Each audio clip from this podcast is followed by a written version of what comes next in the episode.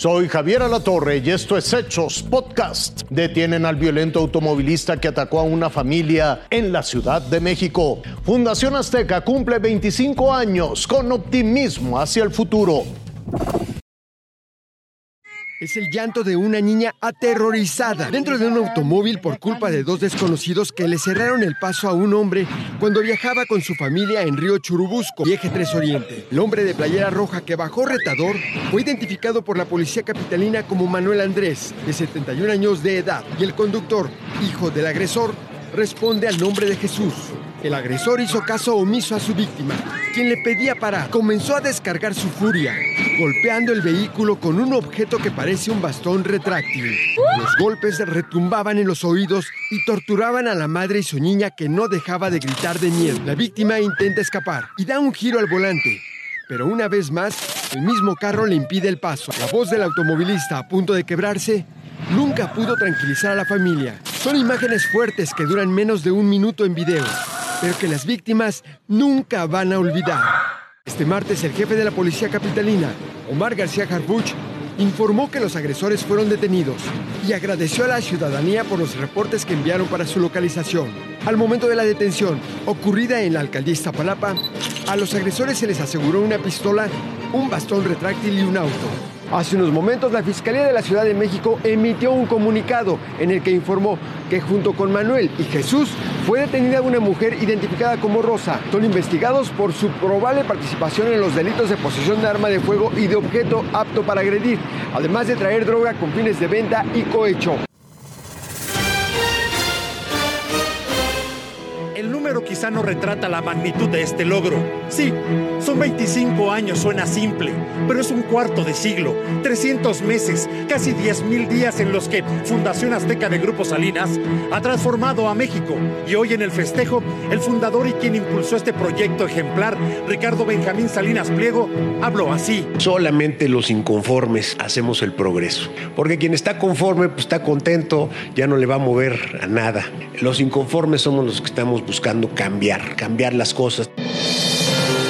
Para acompañarlo en los festejos llegaron los colaboradores y los aliados de la Fundación Azteca la primera en describir la fuerza que ha acumulado este brazo social de Grupo Salinas fue Ninfa Salinas Sada. Es nuestra obligación ser optimistas, imaginar un futuro y por supuesto después convertirnos en los agentes de cambio que lo hagan posible. Esa frase alguna vez se la escuché a mi papá y creo que no hay mejor descripción de lo que estamos haciendo aquí todos los días en Grupo Salinas. Desde hace más de 116 años esto es lo que nos define, lo que nos impulsa, porque nuestra misión es generar prosperidad incluyente y eso significa que nos vaya bien a todos, prosperidad para todos. Ahí estuvo también Moisés con su trompeta.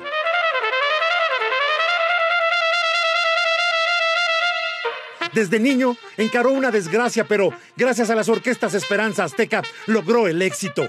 Y tras una ejecución impecable, inesperadamente se paró frente al hombre que le dio vida a Fundación Azteca hace 25 años y lo que le dijo conmovió a todos los presentes. Eh, esta es mi primera trompeta, la trompeta con la que inicié eh, de la mano de mis padres. Esta es eh, la trompeta que me ha acompañado en los momentos más difíciles, así como en los momentos más felices de mi vida.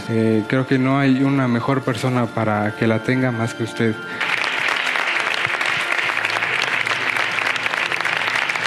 Enseguida Daniela, Dante y Arturo se apoderaron del escenario y expusieron el impacto que tuvo en sus vidas la Fundación Azteca. En Plantel Azteca encontré una comunidad y encontré la certeza de que con esfuerzo podría llegar a donde yo quisiera. Hace 15 años mi familia sufrió un accidente y todo se comprometió, inclusive mi educación.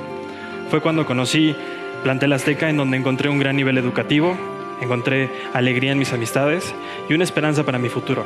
Recuerdo que el último día de clases, el profesor entregó los trabajos finales uno a uno. Cuando llegó mi turno, hizo algo diferente. Se paró frente a mí, puso el trabajo, lo levantó en alto y dijo frente a toda la clase que ese era un trabajo de excelencia. Los tres llamaron a este hombre y en agradecimiento le obsequiaron una brújula por haber transformado sus vidas y guiado radicalmente sus destinos es difícil no emocionarse con, eh, viendo eh, cómo le cambia la vida a tantas personas. Fue un evento emotivo al que asistieron el secretario de Relaciones Exteriores Marcelo Ebrard y el director del IMSS, Zoe Robledo. Antes hemos trabajado con ellos, yo trabajé con ellos cuando estuve en el gobierno de la ciudad, hicimos muchos programas sobre el sentido comunidad a través de la música y otros programas también del sistema educativo. Entonces yo creo que han hecho una aportación muy relevante a cuestiones de fondo que tal vez algunas veces perdemos de vista, pero son decisivas. Pero también estuvieron los gobernadores de 16 estados del país. Chiapas, Jalisco, Estado de México, Durango, Hidalgo, Querétaro, Quintana Roo, Yucatán, Michoacán, Oaxaca, Sinaloa, Nuevo León, Baja California, Guanajuato, Tamaulipas y Chihuahua. Además, la jefa de gobierno Claudia Sheinbaum felicitó y reconoció en su cuenta de Twitter la labor de Fundación Azteca. Son 25 años de fomentar entornos saludables para niños y jóvenes, de brindar oportunidades de educación a la juventud, de regalar una sonrisa. 25 años de potenciar las capacidades de la sociedad para mejorar la calidad de vida de las personas y contribuir a un México mejor. La educación es mucho más que la escolarización, porque yo distingo.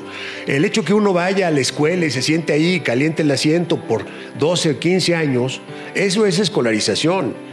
Educación es cuando realmente te formas la capacidad de pensar, cuando te adquieres valores, cuando interiorizas esta necesidad de salir adelante que vimos en los chicos, ¿no? En Daniel, en Dante y en Arturo.